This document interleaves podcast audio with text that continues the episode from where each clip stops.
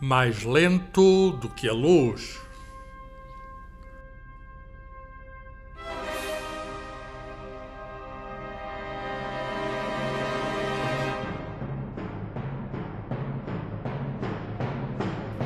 Uma conversa sobre ciência, o universo e tudo o resto, com David Marçal e Carlos Filhais.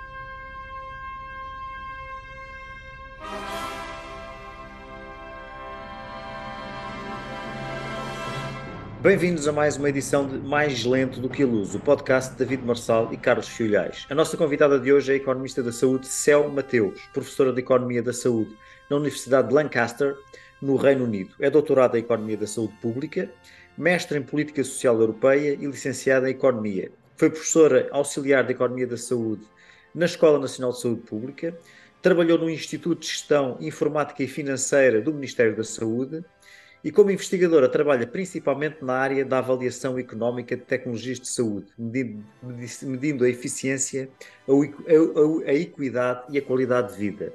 É presidente da Associação Portuguesa de Economia da Saúde e uma das fundadoras da European Association of Health Economics. Bem-vinda, Céu. Muito obrigado, David. Muito obrigado, Carlos. Olá, Céu. Olha, deste uma palestra em Lisboa recentemente que teve como título eh, esta pergunta: Estamos mais saudáveis do que nunca?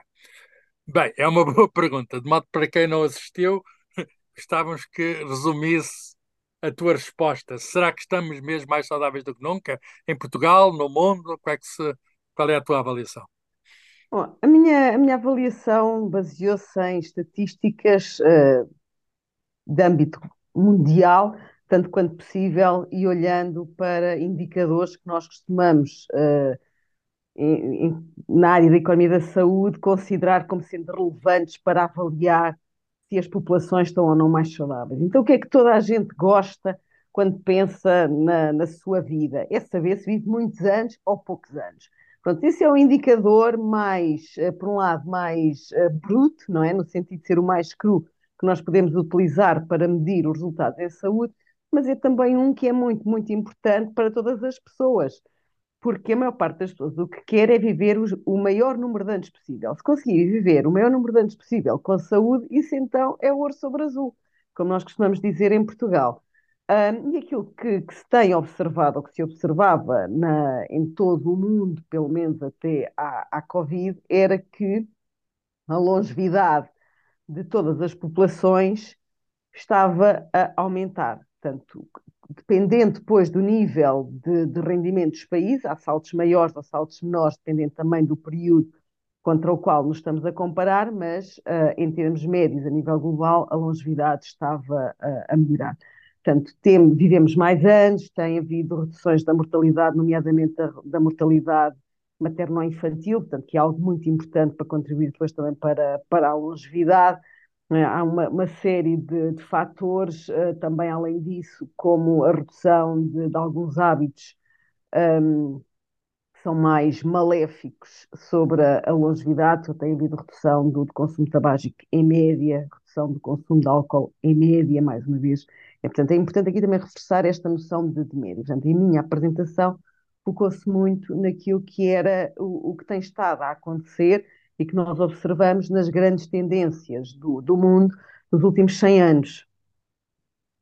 Sim, quer dizer, vivemos mais, vivemos melhor, mas de, deixa-me ir a, uma, a, um, a um pormenor um pouco maior. Uh, em Portugal, de facto, é dos países, até na Europa, em que há uh, maior longevidade. Uh, e até se prevê Exato. que continua a aumentar. Mas, no entanto, no que respeita à vida com saúde, em particular, por exemplo, nas mulheres, há, há problemas em Portugal. Não, já não comparamos bem com outros países europeus.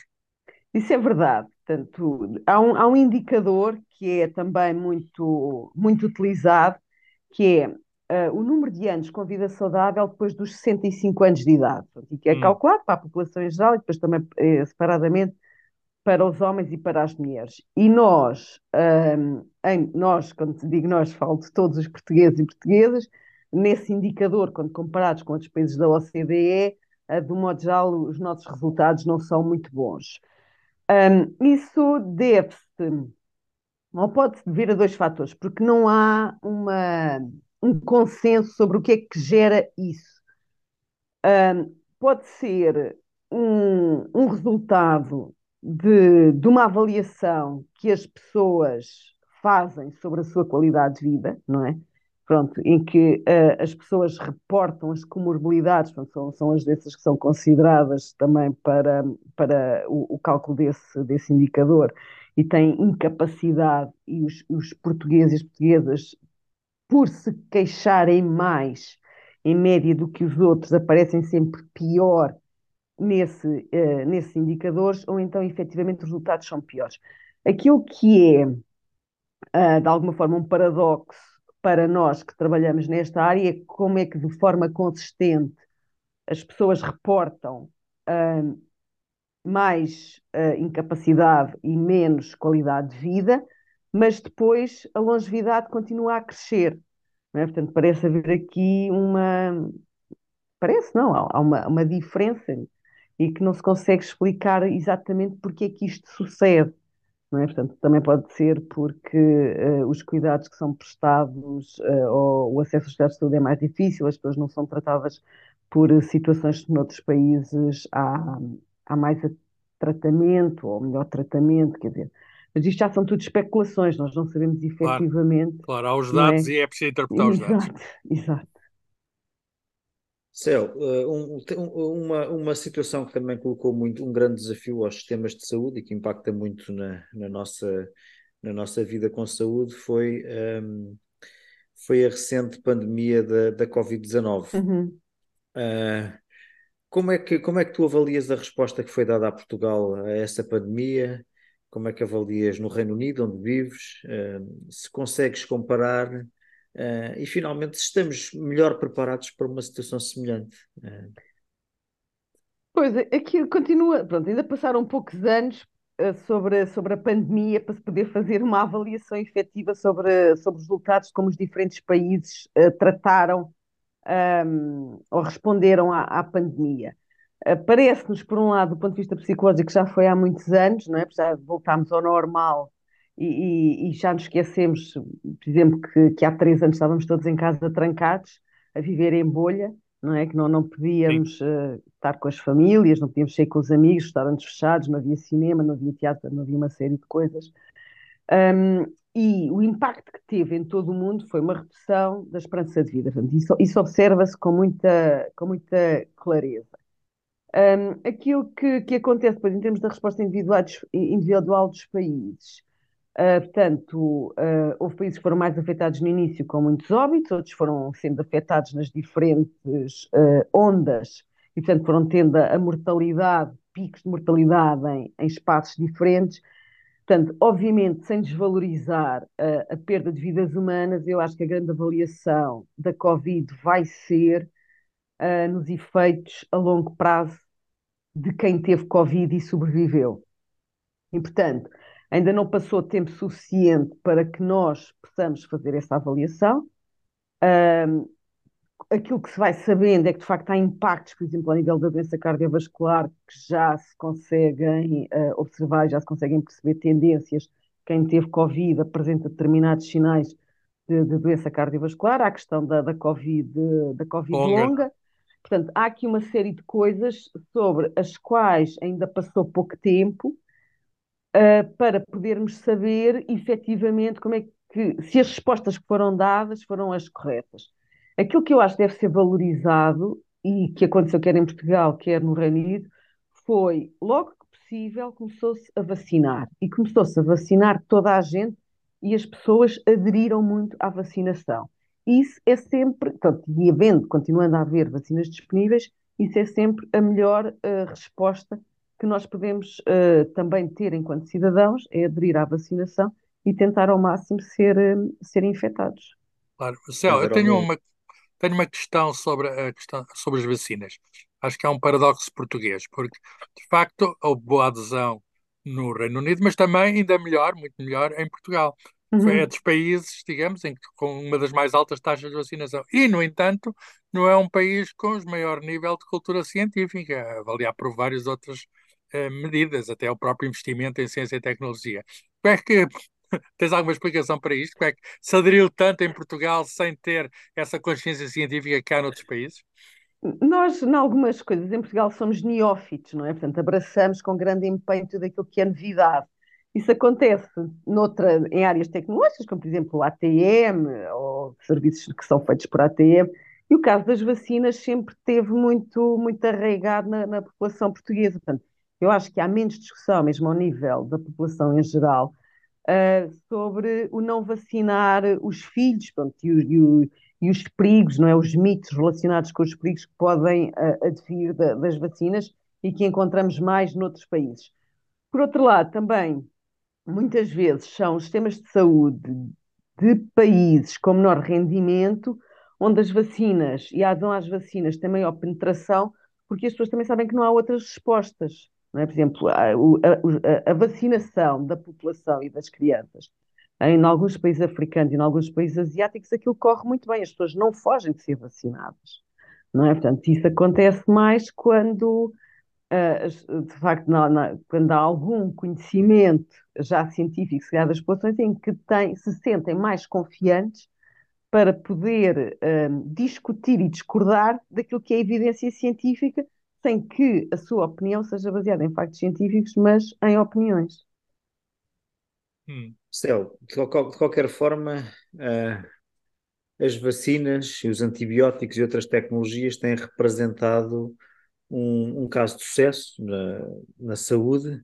Uh, também mencionaste esse facto na tua palestra recente acerca do, de porque é que estamos a viver melhor, ou, ou pelo menos mais saudáveis, um, mas e, e hoje em dia também, também mostraste isso, que hoje em dia nós morremos menos dessas doenças infecciosas, para as quais já temos uma série de soluções, uh, e mais doenças não, não transmissíveis, como uhum. por exemplo os problemas cardíacos e os cancros. Uh, estas doenças uh, não transmissíveis não são causadas por um agente externo, como as, como as infecciosas, mas são de alguma forma também causadas por fatores de riscos conhecidos, uhum. que estão relacionados uhum. com a alimentação, o consumo de álcool, tabaco e outros. Portanto, é, a, a, minha pergunta é: que desafios é que colocam estas doenças não transmissíveis? Conseguimos uh, pensar que poder, possamos ter um sucesso com estas doenças semelhante ao que atingimos no, no último século com as doenças infecciosas?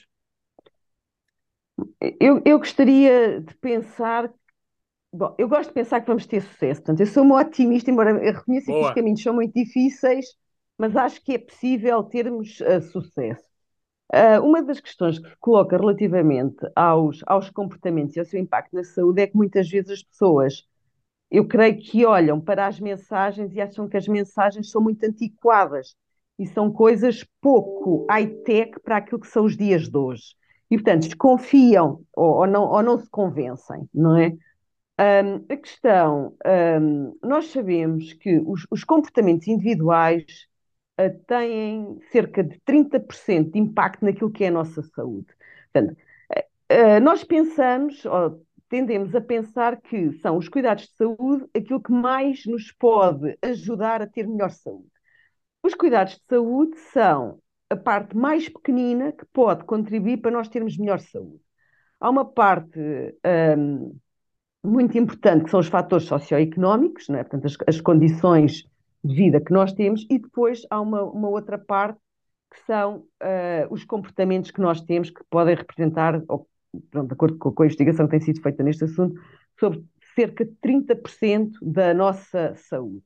Portanto, se nós conseguirmos modificar estes comportamentos que estão relacionados com o consumo de álcool, consumo de tabaco, um, a prática de exercício físico e a alimentação, não é? nós uh, podemos melhorar a nossa saúde ou manter aquilo que são os nossos níveis de saúde. Portanto, isto imaginando, não temos nenhuma outra, nenhumas outras heranças genéticas que funcionem contra nós, não é? Uh, e isso é algo que está dentro da nossa, portanto, que, é, que, é nosso, ou seja, sobre o qual nós podemos agir. Não precisamos temos que sejam poder sobre 30%. Temos poder, temos poder sobre 30%. Portanto, eu não, não acho, uh, não quero que as pessoas me ouçam não é, como uma, como uma, uma fascista sanitarista, não é, em, que, em que isto agora as pessoas não podem fumar, não podem beber álcool, têm que fazer ali uma dieta muito rigorosa e têm todas que fazer muito exercício físico. A questão não é essa. Uh, o problema da, da modificação do, dos hábitos um, ou da adoção de hábitos de vida mais saudável prende precisamente com a dificuldade que nós, humanos, temos em modificar comportamentos. Portanto, não é fácil de fazer, é uma das coisas que é muito difícil de fazer, porque são coisas que dependem de nós e que nós temos que decidir e que não, não podemos.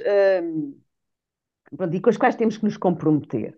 Não são coisas muito difíceis, porque a questão do exercício físico, talvez até seja melhor não lhe chamar exercício físico, porque não é uma atividade esportiva, não é? É haver, é as pessoas terem uh, o cuidado de ter alguma atividade física durante o dia. Pode ser dar uma volta ao quarteirão onde moram, dar uma volta ao quarteirão onde trabalham, ou ir fazer compras um bocadinho mais longe, ir a pé. Que haja, portanto, ter duas ou três atividades que me obriguem a andar 10 minutos por dia na rua, uh, três vezes, não é? portanto, ao, todo, ao longo do dia, meia hora, que, portanto, encontrar esses bocadinhos 10 minutos pode ser o primeiro desafio. Mas se eu conseguir, se calhar, tentar fazer isso durante um mês, eu consigo rutinizar algumas dessas modificações. E é isso que tem um impacto positivo. A questão, eu acho que a questão da atividade física, não, não, não quero de todo um, parecer obcecada com, com a atividade física, mas a importância é que toda a investigação que tem sido feita e que tem sido publicada mais recentemente sobre um, uh, eh, o impacto da atividade física no envelhecimento saudável e na redução das demências que vêm com o envelhecimento, há uma grande correlação.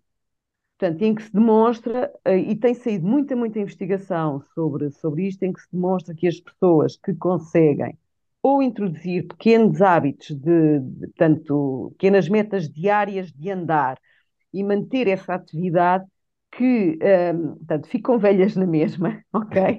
As pessoas vão morrer da mesma maneira, ok?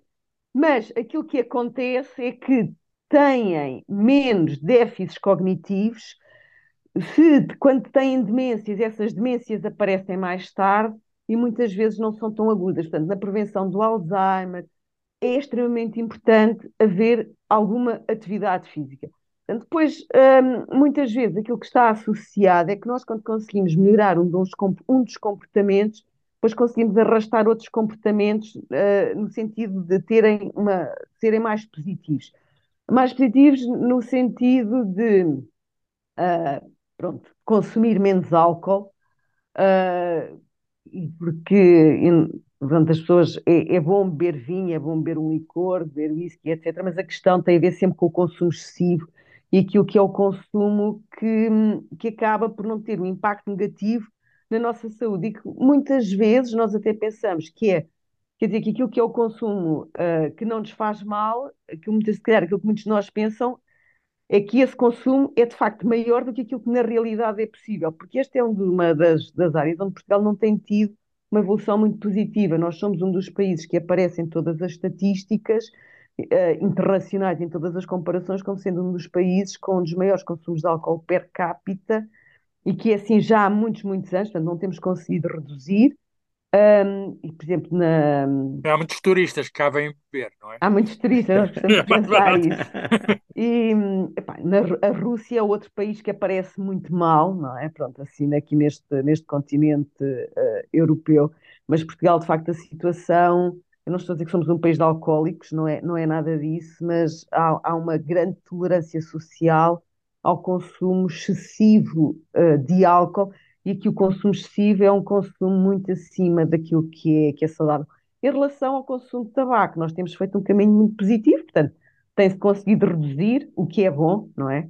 O, o consumo de, de, tabaco, temos agora o problema dos, uh, dos cigarros eletrónicos, uh, que é mais difícil de, tem sido mais difícil de lidar em todos os, em todos os países, mas uh, pronto, é este, digamos, a alimentação, a atividade física, consumo de álcool e consumo de tabaco é aqui um, um quadrado onde se nós conseguimos Olha, oh, melhorar oh, um bocadinho, é bom. Diga, Mas falaste, diz, falaste, diz. falaste menos da alimentação, há esta questão de mais a, ou menos questão, vegetarianos. Sim, a, questão não tem, não, não tem que ser. Pronto, a questão do, do, dos vegetarianos ou do não consumo de carne, eh, de carnes vermelhas, pronto, além, há um impacto na saúde, é verdade, tanto, principalmente ao nível da doença cardiovascular, por causa da, das gorduras que a carne tem.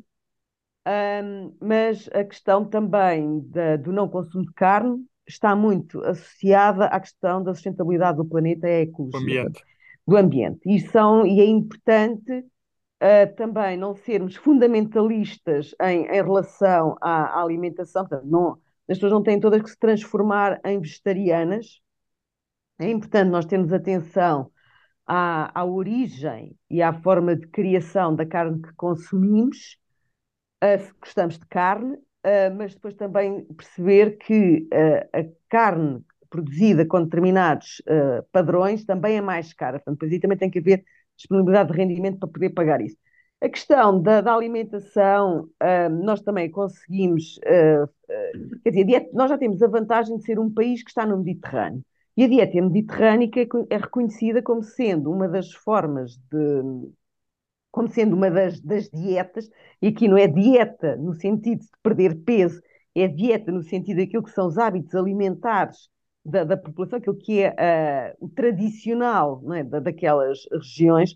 Portanto, uh, a dieta mediterrânica é vantajosa no sentido de ter uh, impacto. Um, nos reduzir alguns dos malefícios de, de uma dieta com muita gordura, muita, muito sal, etc. Portanto, uma das coisas que eu acho que é fácil fazer em Portugal é a pessoa fazer sopa em casa, não é? Portanto, um, isso é uma das coisas que contribui muito para melhorar a qualidade da alimentação.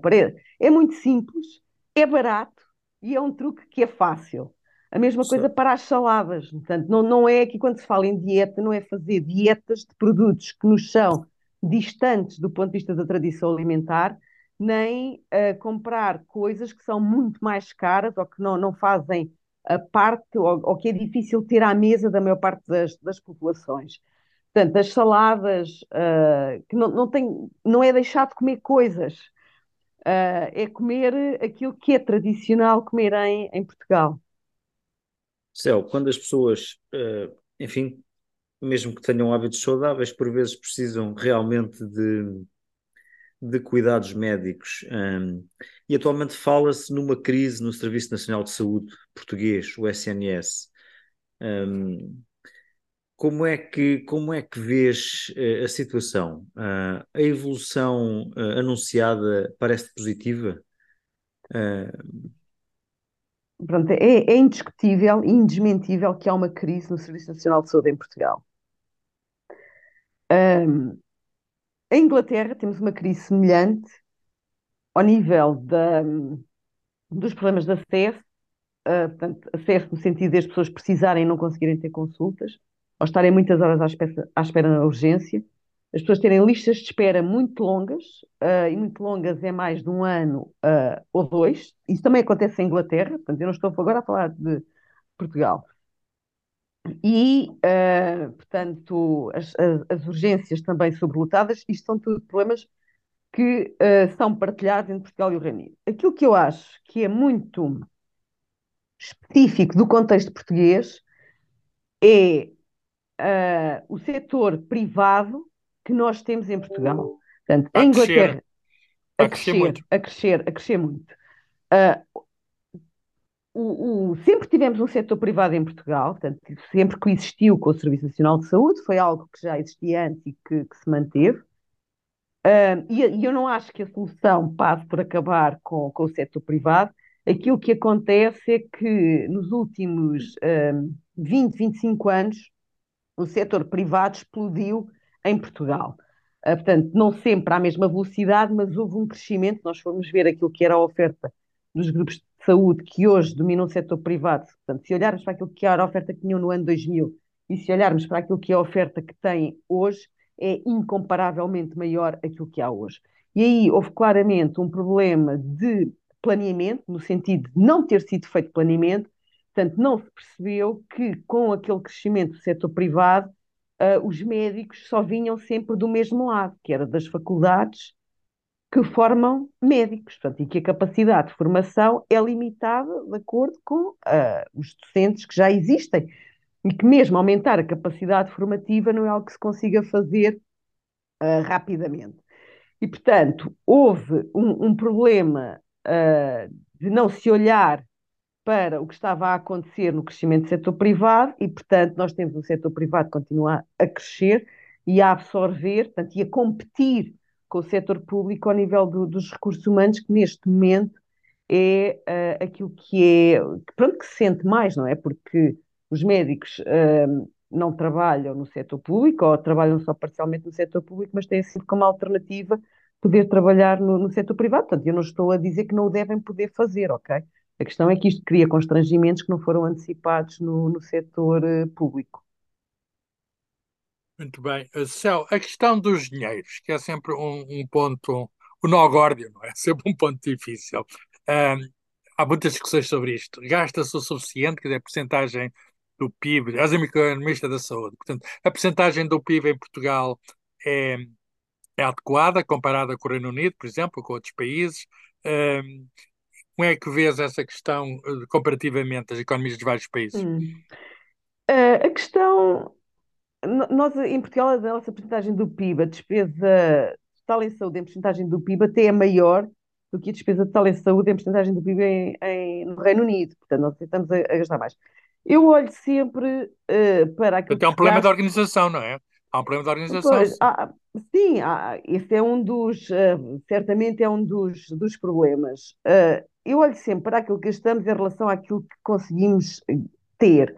E o que é que nós conseguimos ter? Conseguimos ter uma das uh, longevidades maiores da, da Europa. Portanto, eu acho que nós somos um país que é eficiente na forma como gasta os recursos. Isto não quer dizer que não possamos melhorar e que se melhorássemos não pudéssemos ainda ter mais ganhos em saúde. Não é? Portanto, certamente que estamos a ter um, pessoas que não estão a ter acesso a cuidados de saúde neste momento e que estão a morrer, que se nós as mantivéssemos vivas, portanto, contribuiriam para que nós tivéssemos uma, uma longevidade maior. Portanto, e, e aquilo também há a, a convicção que, que em Portugal se gasta muito, uh, que a despesa privada em saúde em porcentagem do PIB é muito elevada, e de facto essa despesa é elevada, mas é elevada porque nós temos um setor privado muito, muito grande onde há muitas pessoas que recorrem a esse setor privado, algumas pessoas para fazer tratamentos aos quais não conseguem ter acesso no setor público, mas também grande parte da despesa privada é despesa em cuidados de saúde que não são necessários. Portanto, são check-ups, são consultas de. às vezes dão paz de espírito às pessoas, não é? Portanto, a pessoa às vezes diz, ai, fazer todos os anos um check-up é uma coisa fantástica. Ah, não é, porque aquilo não previne coisa nenhuma, não é? Portanto, a questão da prevenção e a pessoa fazer exames com regularidade, etc., se não tiver queixas, aquilo não, não, não faz nada. Pronto, dá, dá paz de espírito. Ok? E, e, de facto, nós temos o setor privado com sistemas de, de contacto e de, de indução da procura por parte da, de, das pessoas que, que, pronto, que são bastante. Hum, podem ser bastante efetivos. Pronto, no sentido de a pessoa tem um cartão do, do supermercado, esse supermercado também tem umas, umas clínicas ao lado, recebe os e-mails, pronto, se for à consulta disto ou daquilo, não é? tem desconto não sei quanto e acumula mais não sei quanto em cartão. Em algumas situações, uh, eventualmente são cuidados que a pessoa não consegue aceder noutros, noutros sítios, noutras situações a pessoa até vai, não é? Porque já, já que está ali no supermercado, que não marca para ir à consulta e ganha dinheiro no cartão e pode gastar em compras, etc. Portanto, há aqui vários mecanismos depois também que, que ajudam a explicar essa, essa É o marketing a funcionar no, no é seu melhor. É o marketing melhor. a funcionar no seu melhor, exatamente. E a questão dos médicos, que, que, que enfim, que há uma discussão que nós aqui temos, são suficientes, não são suficientes, trabalham de mais, trabalham de menos, como é que vês a realidade também, mais uma vez, em comparação com o Reino Unido? A, questão dos médicos é uma questão que, que, é vivida neste momento por todos os países. Pronto. Não é que isso nos sirva de consolo, não é que isso resolva o, os problemas das urgências em Portugal, ou dos centros de saúde que não têm médico, ou das especialidades que estão uh, desertas, quando, quando são abertos concursos, mas é, uma, é, um, é um problema que é partilhado por todos os, uh, todos os países. A questão, mais uma vez, tem a ver com, com o planeamento. Portanto, é, leva muito tempo formar médicos e, e, é preciso planear a 20 ou 30, bom, pelo menos a, a 20 anos, a 30, talvez as pessoas achem que é muito exagerado, mas não, não faria mal. E aquilo que acontece é que nós não nos podemos esquecer que para formar um médico seja especialista são cerca de 12 anos.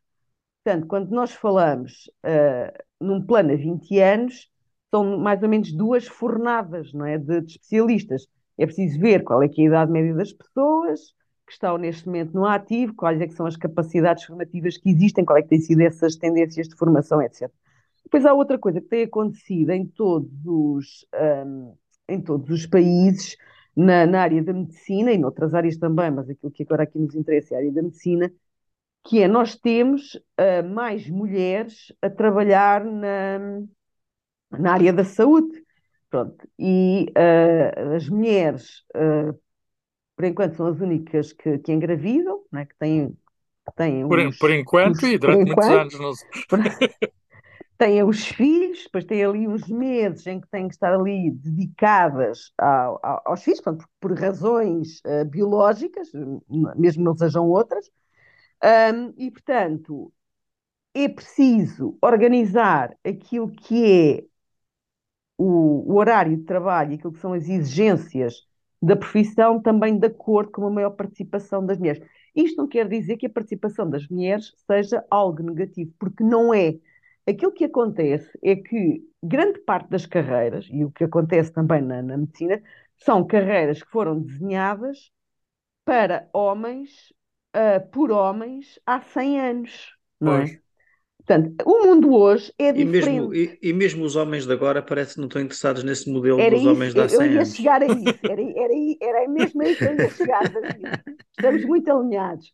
Porque aquilo que acontece é que o mundo hoje é diferente. E aquilo que as pessoas todas, homens e mulheres, querem em termos de equilíbrio entre trabalho e família, são coisas diferentes. Querem ter mais tempo para estar com a família, querem ter mais tempo de lazer. Portanto, isso não deve ser impeditivo de poderem fazer a sua carreira e ter sucesso na carreira que estão a construir.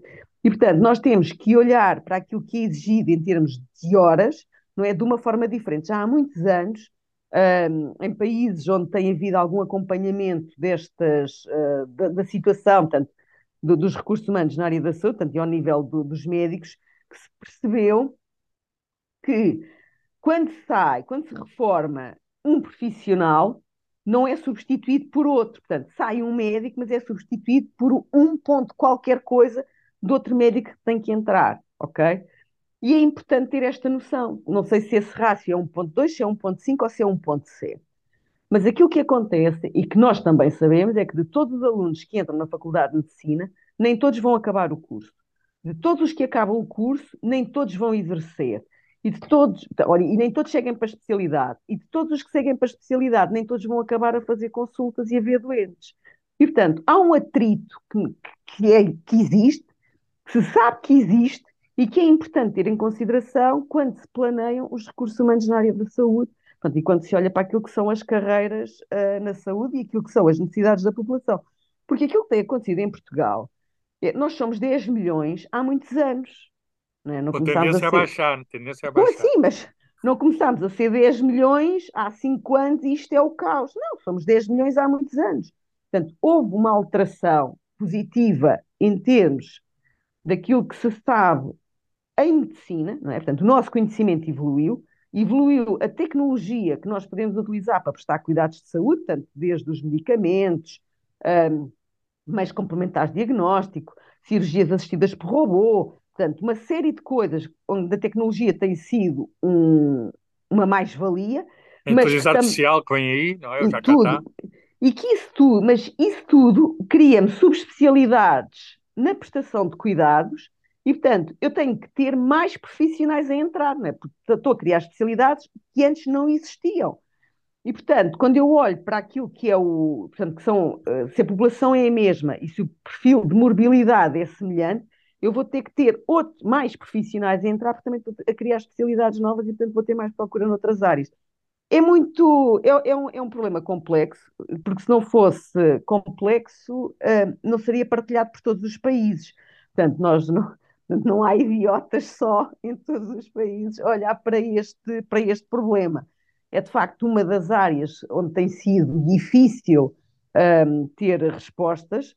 Uh, em Portugal a situação está mal, no Reino Unido a situação está mal, faltam cerca de, de 25% do, de recursos humanos em saúde, e aquilo que acontece é que isto depois leva a que muitas vezes vão buscar médicos que estão dispostos a emigrar uh, a países têm muito, muito menos médicos do que nós, não é? Países de baixo ou médio rendimento. Portanto, isto depois cria outros desequilíbrios noutros países. Portanto, isto, isto é um problema que, em que a sua natureza é claramente global, é? embora o impacto seja local no sentido em que, que, se, que se observa em cada um dos países uh, individualmente. Céu, pode dizer que são bons problemas criados pela longevidade e pela maior diversidade exato, exato. Eu acho que de é cuidados ótimo. médicos. Céu, muito obrigado, foi um prazer conversar contigo e até ao próximo, mais lento do que a luz. Muito Deus. obrigada, David e Carlos, pelo convite. Deus, até breve.